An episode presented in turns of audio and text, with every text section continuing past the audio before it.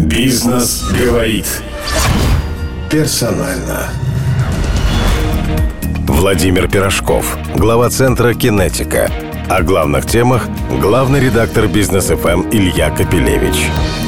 Центр «Кинетика» — это подземный цех, в котором создаются первые прототипы фантастических, на первый взгляд, устройств. А сам Владимир Пирожков – промышленный дизайнер с 20-летним опытом работы в Европе. Он разработчик дизайна ряда моделей Toyota и Citroën. Он неистовый футуролог. От его технологических прогнозов временами становится страшновато. Только на бизнес ФМ.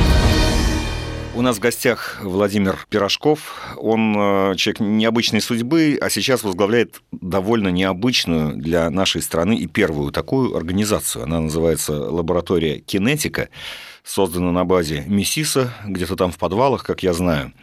И ее задача создавать прототипы, то есть первые образцы функциональные, самых разных, самых фантастических, каких угодно устройств. Ну и это настоящее. Прошлое у Владимира тоже очень интересное. Еще в 88 году удалось уехать в Швейцарию на практику. С пятью долларами, да. С пятью долларами, причем как это все официально произошло. До 2007 года работал в Европе, возглавлял а, Владимир дизайн подразделения Toyota в Европе. Это серьезная должность. Да. да, да, да. Еще слывет просто фриком и футуристом, который думает, что в будущем людям будут приделывать головы э, новые, э, которые будут вращаться на 360 градусов. В качестве краткого вступления, что вас, э, собственно, побудило вернуться в Россию? У вас была ну, прекрасная карьера в Европе, и, в общем, не то, чтобы многие возвращаются. Уехал я действительно в 88-м и навсегда. У нас тогда стипендия была 57 рублей. В переводе на тот курс это было 5 долларов, и мы думали, что месяц мы протянем, а дальше разберемся. Так вот, в Швейцарию с 5 долларами никому не советую, даже на 12 минут попадать не хватает. Вот, эм, остался там, работал с очень известным дизайнером Луиджи Калани – он, кстати, умер буквально недавно, э, наверное, месяца полтора назад, в возрасте под сто лет, такой серьезный, мощный старик. Потом я удивительным образом поступил в американскую школу э, дизайна, одну из лучших в мире. Тоже с пятью долларами или как? Там уже было около 250 тысяч долларов, нужно было заплатить за эту школу. Пришлось э, находить спонсоров. Спонсорами выступил сначала Citroën, компания, в котором вы и работали. В котором я позже работал по джентльменскому, скажем, соглашению, потому что нет таких типов контрактов, то есть они просто заплатили за меня определенную сумму, и вторую сумму мне пришлось выиграть э, в качестве стипендии в эту американскую школу. То есть получилось где-то 120 тысяч долларов это стипендия, и где-то около 100 тысяч долларов Citroёn дал. Я в 2000 году перешел в компанию Toyota э, на юге Франции, и там как раз основная школа была. Дело в том, что Toyota – это глобальный игрок такой супермаркет автомобилей, скажем так. Там как раз я научился большему, потому что а, создание изделий из будущего, те же самые прототипы, изделия из будущего, они никто никогда их не видел. Это то, чего не может быть. Японцы это делали, наверное, лучше всех, и мне интересно было поработать с японцами. В 2007 году э, так вышло, что Министерство экономического развития, в то время Герман Оскарович Греф, позвонил мне и говорит, давай возвращайся в страну. Я говорю, а что там делать? Он говорит, полно дел. Ну вот я сейчас эти полно дел разгребаю, пытаюсь. Не могу точно сказать, не знаю, что было между 2017 и последними годами, сейчас э, то, чем вы занимаетесь, в узких кругах уже широко известно, а именно в подвалах МИСИСа создана, как говорят, мощнейшая лаборатория с очень дорогостоящим и уникальным оборудованием, естественно, ну, к сожалению, но факт абсолютно только импортным, на котором, в общем-то, любой желающий, как говорится, любой каприз за ваши деньги а, может принести проект для того, чтобы создать прототип несуществующего пока изделия. Ну, чтобы, опять же, нам всем было понятно, о чем речь, расскажите о прототипах, которые были сделаны уже. Когда я вернулся, мой главный вопрос был, есть ли инструмент. Ну, я-то занимался вещами очень сильно взрослыми на Тойоте, и мы делали до 7, там, может быть, 8 автомобилей в производство каждый год. Запускали. Запускали, сначала да. с прототипа до да, да. серии. И ситуация была такая, что в России э, на тот момент э, такого даже близко не было, потому что Калину запускали 24 года. И это не хорошо, не плохо, это так. Соответственно, я подумал, есть ли такой инструмент в России, где можно было бы сбывать мечты. И для того, чтобы сбыть любую мечту, нужно иметь оборудование, которое будет обрабатывать любой материал в любом размере. И тогда у вас волшебная палочка. И тут остается только технологический процесс, который мне и моей команде более-менее понятен. Поэтому мы каждый раз имеем новый проект. Э, у нас были проекты мы заходили на финальную стадию сухой Суперджет 100. Дальше был проект очень интересный Камов 62. Небольшая работа была с Камовым 226. Это такой соусный интересный вертолет. Вы раньше в авиации, мне кажется, нет, не работал не раньше. связывались. А это вообще все равно?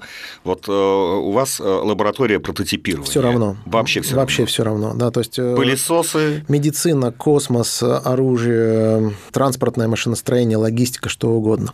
А Каждый раз мы работаем с инженерами, которые глубоко погружены в свою специфику. И эм, мы строили интерьер космического корабля Федерация, например. Также мы работали над э, созданием прибора для чтения и передачи мысли на расстояние. Это реальное изделие, которое работает уже.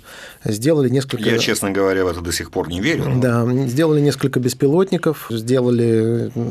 Ну, на самом деле, много для войны делаем, естественно, потому что сейчас времена такие, как говорится, многие на это дело работают. То есть э, э, предприятия оборонного комплекса Да. тоже идут э, В большинстве своем, потому что у нас, если я возьму вот контракты свои, посмотрю за последние там 4 года, 70% это военный ком- комплекс. Вы должны быть секретным человеком и буквально охраняемым. Это серьезный вопрос, потому что вы не организация советского типа, закрытый ящик без названия где-то и без адреса, э, в котором вот э, конкретную деталь для конкретной ракеты опробуют, как это раньше было. Вы открытая платформа для любых э, проб. Да, для любых проб, у кого есть финансы, потому что очень много сейчас, ну, скажем так, безденежных энтузиастов, ну, например, в том же Сколково, да, то есть есть очень много стартапов, у которых нет шансов практически, потому что нет инвестиций. Поэтому no money, no honey обычно. Вот. Но если серьезное изделие, то на него находятся серьезные инвесторы. И это всегда так происходило. И э, возвращаясь к тому, что делаем? Мы делаем практически все, потому что ну, то, что называется mechanical engineering. Вот сейчас я стараюсь построить лабораторию по biological engineering, потому что одно дело э, из яиц, например, получать мух, а другое дело их строить. И, ну, не обязательно мух. Например, можно делать э, живые бутерброды или, например, э, живой лего, который мог бы собираться в объеме, в пространстве и во времени. Да? То есть, ну, какие-то странные... Насчет Лего штуки. я понимаю, что он может как собираться, а бутерброды-то Ну, вот вы сидите, и как в мультфильме вам прилетает сначала хлеб, потом кетчуп, потом э, котлетка, еще что-то. Это все может быть авто, Извините, это оборудование для кухни? Ну, э, вы веселый парень, и вы мне поэтому нравитесь. А есть еще и невеселые парни, суровые такие, знаете, у них гособоронзаказ, они говорят, нам надо, чтобы было вот так, так и так. Я говорю, так невозможно. Они говорят, ну как, приказ, поэтому делаем. Вот, эм, разные вещи бывают, и чем дальше я вот, э, поскольку мне нужно знать, что будет дальше, что будет через, э, например, 50 лет. У нас есть горизонт планирования в России, например, э, ну, скажем так, лет 3-5. А а 50 лет сильно люди не планируют. А у нас изделия работают долго. Ну, самолеты, вертолеты, поезда там. Соответственно, мне нужно знать, что будет через 50 лет, какая будет религия в нашей стране, какие будут дети, сколько будет детей в семье, какие будут деньги, будут ли деньги вообще. Владимир, этого ведь никто не знает. Как вы можете это знать? Эм, Я вам расскажу, как это делается. Есть определенные аналитические, э, если хотите, формулы или методики, которые разработаны в мире достаточно давно и они были применены в свое время для выхода на чужие э, недружелюбные рынки. Например, когда Япония после войны, Японии было отказано в разработке оружия, то основные деньги пошли в экономику и в гражданские товары. Так вот, японские гражданские товары в 50-е годы были крайне негативно встречены в Америке, которая могла тогда заплатить за эти товары. И чтобы американцы комфортно платили за японские товары, пришлось очень-очень много методик сделать. И вот, собственно, эти методики меня интересовали на Тойоте. Поэтому Toyota – это такой удивительный совершенно комплекс. Это даже не автомобильная фирма, это такое место, куда нужно немножко там побыть и помедитировать. Лет 10 мне нужно было, чтобы все это понять. Бизнес говорит персонально. Я скажу нашим слушателям, что Владимир известен не только как промышленный дизайнер, а сейчас руководитель, ну, видимо, одной из самых, а может быть, самой э, значимой лаборатории по созданию прототипов э, разных изделий. Он еще известен в узких пока кругах именно как футуролог. И ваши размышления рассуждения о том, ну, что будет востребовано в каком-то будущем, ну, представляют интерес. А, сформулируйте вот главные тренды, на ваш взгляд, а, куда ведет нас нынешняя технологическая революция?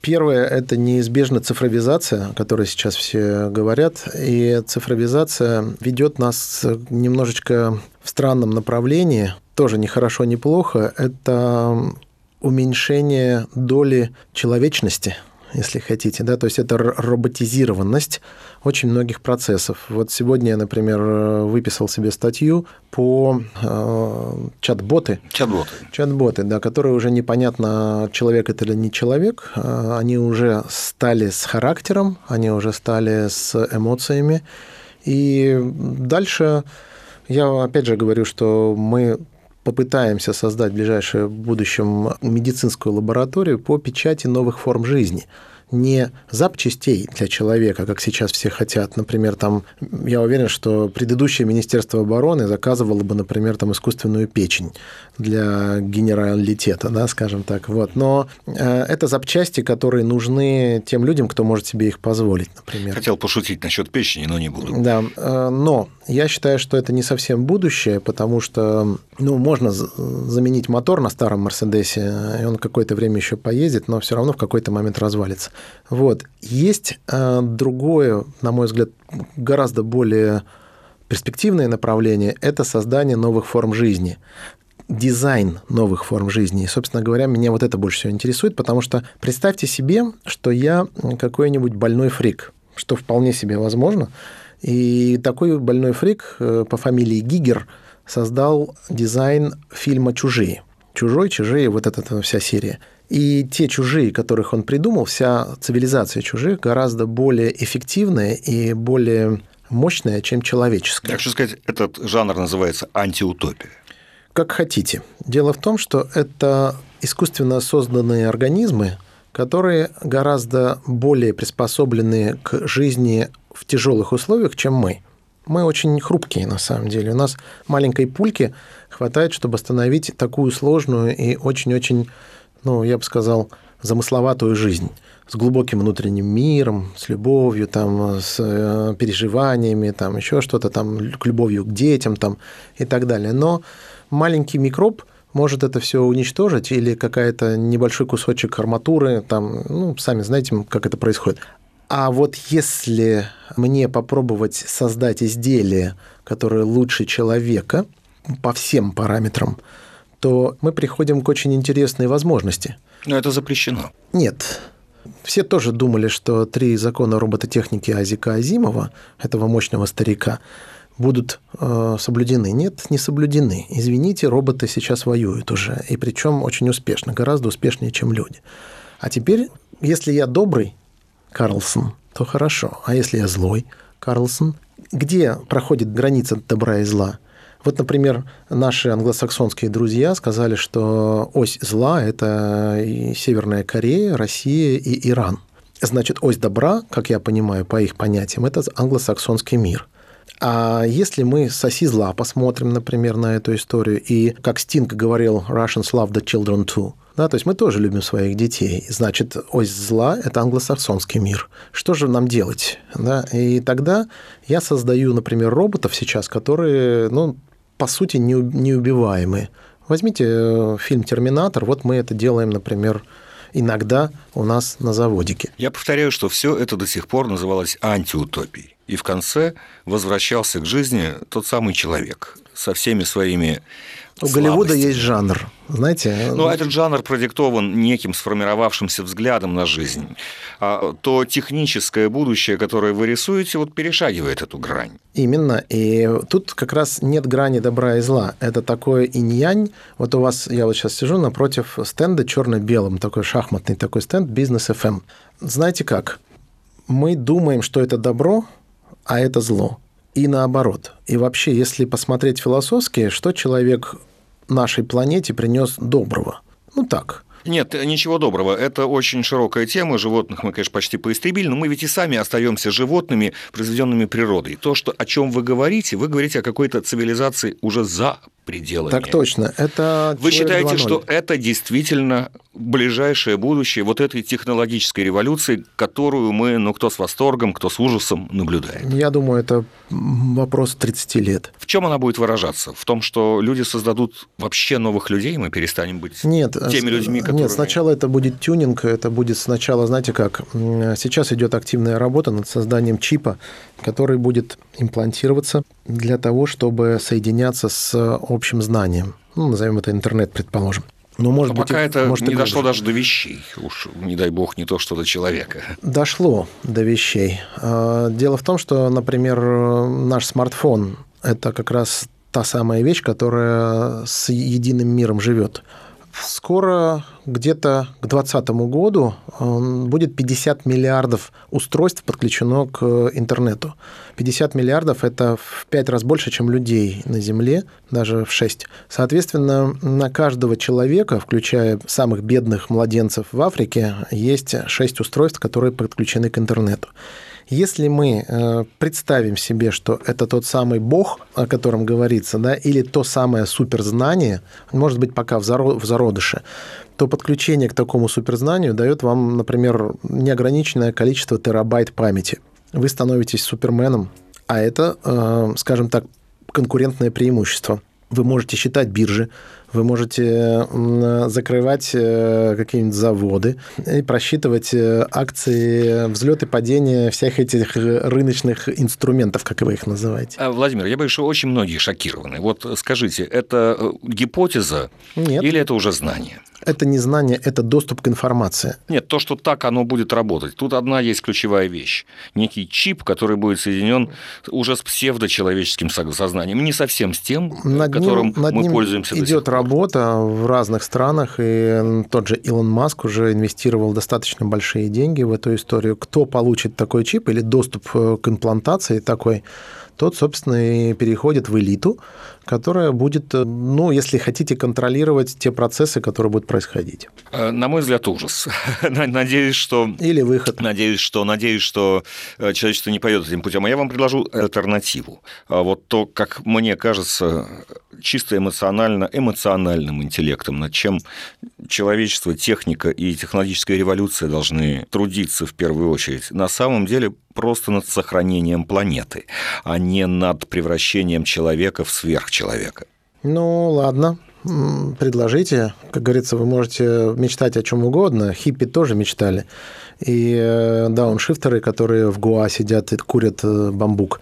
Но проблема в том, что не эти люди управляют миром а другие. Но это насущная задача. Если э, пока она выглядит эмоциональной, завтра она становится счетной и математической. Да, она будет очень важна, и какие-то регионы будут как раз сделаны под таких людей с такой экологией, с прекрасной, и их дети будут учиться в таких школах, а остальные будут не учиться в этих школах и не жить в этих местах. Например, простые цифры. К 50 году население планеты будет порядка 9,8, 9,7, 9,8 миллиардов человек.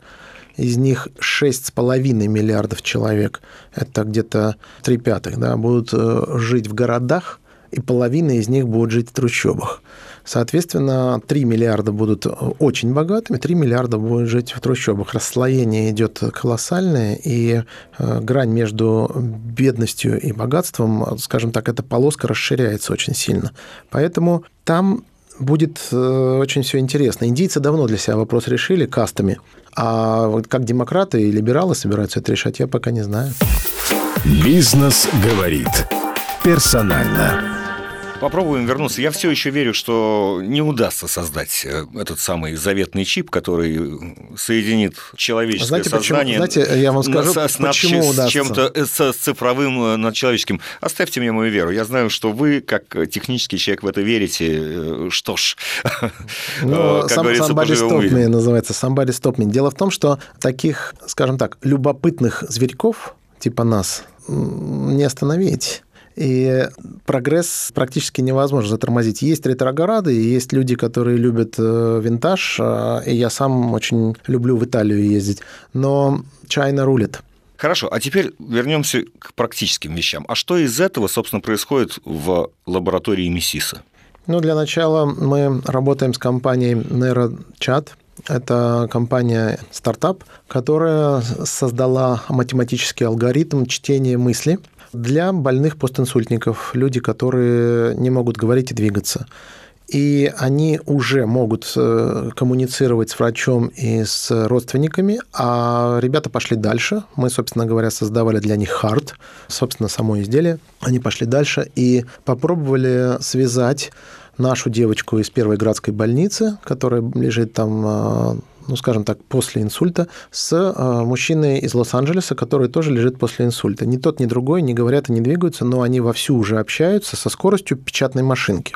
Не Пока. Верю. Ну, не это верю. есть все, не да, верю. то есть это все есть. А, им нужен общий язык. Э, язык остается. Нет не нужен. Вырабатывается от родителей, передается и от окружающей среды. Ну, не, не могут они э, в двоичном коде пока еще люди э, Но смотрите, как это работает. Э, на задней части головы там 8 электродов, которые снимают электроэнцефалограмму. Такая известная вещь. А врачи разрешили это делать? А врачи и придумали. Врачи и придумали. Не внедряется. Это просто сверху, вот как у нас наушники одеты, похожая штука. Так вот, эта вещь на данный момент, она, скажем, показывает вы согласны или не согласны с тем, что перед вами на экране происходит. Например, перед вами на экране... То есть переводит в двоичный код да, ваши... Да, а ваше позитивное или негативное отношение. Но это все таки неполноценное Пока да. Э, не общение, не мысли, Пока это да. элементы эмоций, которые да, передаются. потому что алгоритм на самом деле предварительный, это для того, чтобы пока читать тексты да, или писать тексты в том языке, в котором вы думаете. Путем Но... выбора буквы, да так или точно, нет. Так точно. Угу. А следующий этап, и он уже начинается, и он уже начинает работать, это когда интуитивно вы, например, себя позиционируете в пространстве и предпринимаете какие-то действия. Это для игроков на PlayStation там, или Xbox, там, которые, когда можно играть без консоли. А вы просто себе думаете, я вот там, и я стреляю. То есть беспилотник. Это, кстати, я тоже могу объяснить э, менее, так сказать, чудесным образом, потому что датчики могут э, фиксировать движение глаз. Э, Без глаз. Действительно можете. Без глаз. Мозг. Указывать. Без... Это мозг, это не глаза. Любопытно. А, хочу вернуться к простой сегодняшней земной теме. Я знаю, что вы все-таки, ну, мы об этом рассказывали, дизайнер автомобилей. Да, в прошлом. В прошлом, но все-таки с очень хорошим послужным списком. Что вы думаете о проекте «Кортеж»? Смотрите, я к этому проекту отношусь с глубоким с глубочайшим уважением, сразу же скажу. В свое время меня приглашали в этот проект, я не пошел по причине того, что я один президентский автомобиль уже сделал. Президент Франции ездит на автомобиле, который делал я. Но когда мы работали над тем автомобилем, мы на него потратили добрых 5 или 7 лет работы прямо над ним. Это очень сложный, очень сложный объект. И когда у вас есть компания, у которой 100 лет истории и колоссальный опыт, то вам проще делать сложный комплекс такой. А когда вы стартап с ничего, а это с ничего начиналось, то это э, колоссальный труд очень большого коллектива, и с достаточно ограниченными ресурсами, потому что не все деньги мира у нас в России есть. И то, что сделали ребята, что сделала команда, что сделал министр промышленности... Я так понимаю, что на старте вы не верили в это. Я на старте не верил в это по причине, и до сих пор не верю в это, по причине того, что э, инвестиции небольшие. Они относительно небольшие.